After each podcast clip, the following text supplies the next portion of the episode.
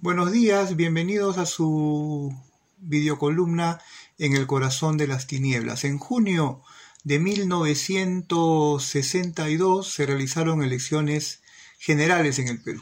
Ganó Aye La Torre por la Alianza Democrática porque iba junto con el movimiento democrático pradista de Manuel Prado Ugarteche, eh, que quedó primero con 33% segundo Belaunde muy cerquita con 32.2 y tercero Odría con 28.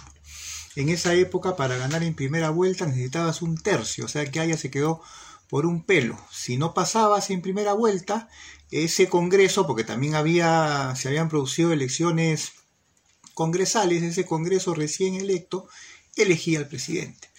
Y los resultados habían dividido al congreso en tres grupos, los apristas, pradistas, los velaundistas y los sodriistas. De esos tres, los dos que se uniesen elegían presidente y formaban gobierno. Eso es lo que debía pasar. Pero los militares querían imponer a Belaunde como presidente, porque cosa rara, eran militares progresistas, y eran militares progresistas porque querían reforma agraria, y querían reforma agraria porque hacía tres años se había producido la revolución cubana y Washington, eh, John Fitzgerald Kennedy habían lanzado la Alianza para el Progreso y planteaban reformas agrarias porque consideraban que el problema de la tierra era la razón de las revoluciones porque había demasiada injusticia, había servidumbre y eso tenía que desaparecer para evitar las causas de, otras revoluciones comunistas. Entonces, y el candidato que enarbolaba la reforma agraria era Belaunde, entonces había que imponer a Belaunde. ¿Y cómo lo hicieron? Alegando que había un fraude contra, eh, en favor de Ayala Torre, cosa bien rara, considerando que, fue el político siempre perseguido y, tal, y a esa idea del fraude en favor de, de Ayala Torres se, se colgó el propio Belaunde.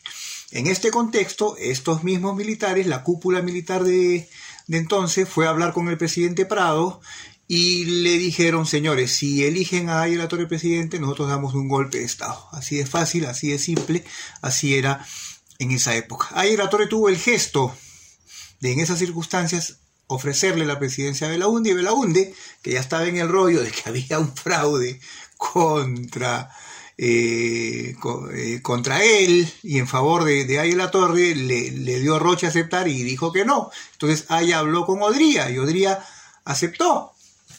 Pero igual los militares, eh, los militares progresistas, que no eran del bando de Odría, que era un conservador, no quisieron saber nada y dieron un golpe de Estado. El golpe de Estado del 62, se quedaron un año, organizaron otras elecciones, pero que estaban condicionadas, porque ya se sabía que había veto contra Haya, que si Haya ganaba había golpe de Estado. Y en esas circunstancias fue elegido finalmente el que ellos querían, que fue Belaunde en el 63. Consecuencias de elegir a un presidente de esa manera que se generó tal mala onda, tal enemistad entre Haya y Belaunde, entre apristas y belaundistas, que en el Congreso se unieron, se, se, produjo la coalición APRA 1 y que fue recontra obstruccionista contra el gobierno de Belaunde. ¿Quién ganó? Nadie. O sea, a Belaunde la, la coalición APRA 1 no lo dejó gobernar y se generaron las condiciones. Yo no justifico ningún golpe de Estado, pero hubo, hubo, un caos político, digamos, una crisis política que fue aprovechada después por Velasco para dar un golpe el 3 de octubre del 68. Perdió Belaunde, que salió de Palacio por la, fue, por la puerta falsa, eh, perdió eh, Ayera Torre, que ya era un hombre mayor, y pierde su última oportunidad de ser elegido presidente el, año, en las elecciones que debieron producirse y no se produjeron al año siguiente, el año 69. ¿no? Entonces, estas enseñanzas de la historia hay que escucharlas. Hoy día tenemos eh, un, virtual presidente electo que es Pedro Castillo. Las matemáticas no dan para otra cosa y en realidad las normas electorales, las leyes electorales del Perú tampoco.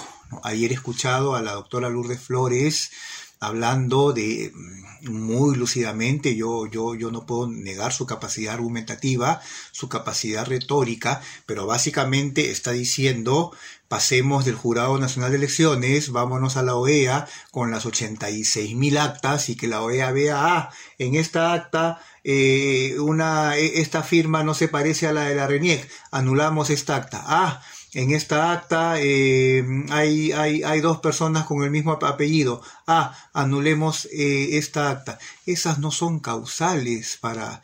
Es decir, es muy difícil anular, anular un, un acta porque el sentido, la, la filosofía de nuestra ley electoral es preservar el voto de los ciudadanos. Entonces es muy difícil anular las actas y según nuestras leyes electorales, y eso es lo que aparentemente, y espero que así sea, el jurado va a preservar, han pasado las 165 actas hasta las 8 de la noche del miércoles, y eso es lo que, lo que se debe preservar, porque esas son nuestras leyes y son reglas para todos. Todo lo que está haciendo el Fujimorismo es off the record, es entre bambalinas, es fuera de. Entonces, bueno, ya tenemos la lección de 1962, de 1963 y vimos que no ganó nadie. Si es que Pedro Castillo se vuelve comunista, cierra instituciones y resulta ser el cuco que nos están pintando, pues saldremos todos a la calle. Pero ahora lo que corresponde es guardar la calma, esperar que el jurado haga su trabajo. Pedro Cateriano, que ha defendido a Keiko Fujimori hasta cierto punto, lo ha dicho, también hay que respetar los resultados de nuestras instituciones, del Jurado Nacional de Elecciones, ¿no? Hay que tratar de, de establecer cierta gobernabilidad con el virtual presidente electo Pedro Castillo, ¿no? Es lo que nos corresponde como peruanos, como patriotas, ser vigilantes y fiscalizar. Pero ya es momento de recuperar la paz, de recuperar la calma y de recuperar la hermandad entre peruanos. Es lo que nos toca de acuerdo a la ley y de acuerdo a la constitución. De lo contrario, caeremos nuevamente en el corazón de las tinieblas. Nos vemos el próximo domingo. Muchas gracias. Hasta luego.